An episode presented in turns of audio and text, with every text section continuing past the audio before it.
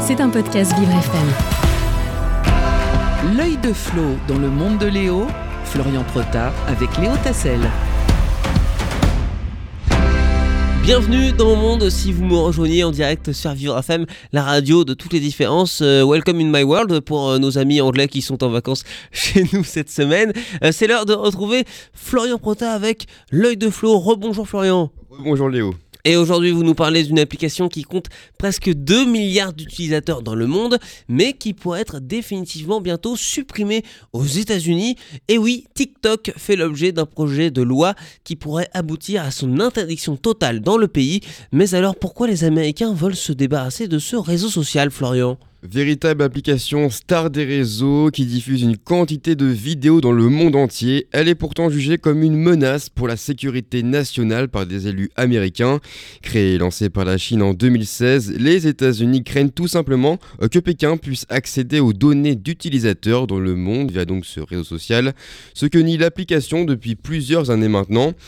Interdit même déjà le téléchargement et l'utilisation de TikTok sur les appareils des fonctionnaires de l'État fédéral américain Euh, Michael McHall, président de la commission des affaires étrangères de la Chambre basse du Congrès américain, a déclaré mardi que TikTok est un cheval de Troie moderne du Parti communiste chinois utilisé pour surveiller les Américains et exploiter leurs informations personnelles. Car oui, TikTok appartient à ByteDance, une entreprise de nouvelles technologies euh, contrôlée par le Parti communiste chinois.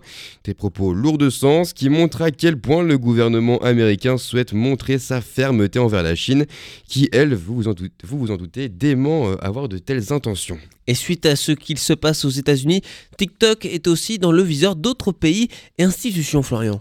Et oui, Léo, la Commission européenne, par exemple, a depuis quelques jours interdit l'utilisation de l'application sur les appareils professionnels de ses employés. Même chose pour le gouvernement canadien et danois qui bannissent TikTok des téléphones des députés et de leur personnel. En France, le ministère des Armées envisage de déconseiller l'application aux militaires d'après France Info. Le Sénat, quant à lui, doit lancer cette semaine une commission d'enquête sur ce sujet. Celle-ci doit porter sur l'exploitation des données et sur sa stratégie d'influence. Une initiative qui pourrait déboucher à une proposition de loi d'ici cet été.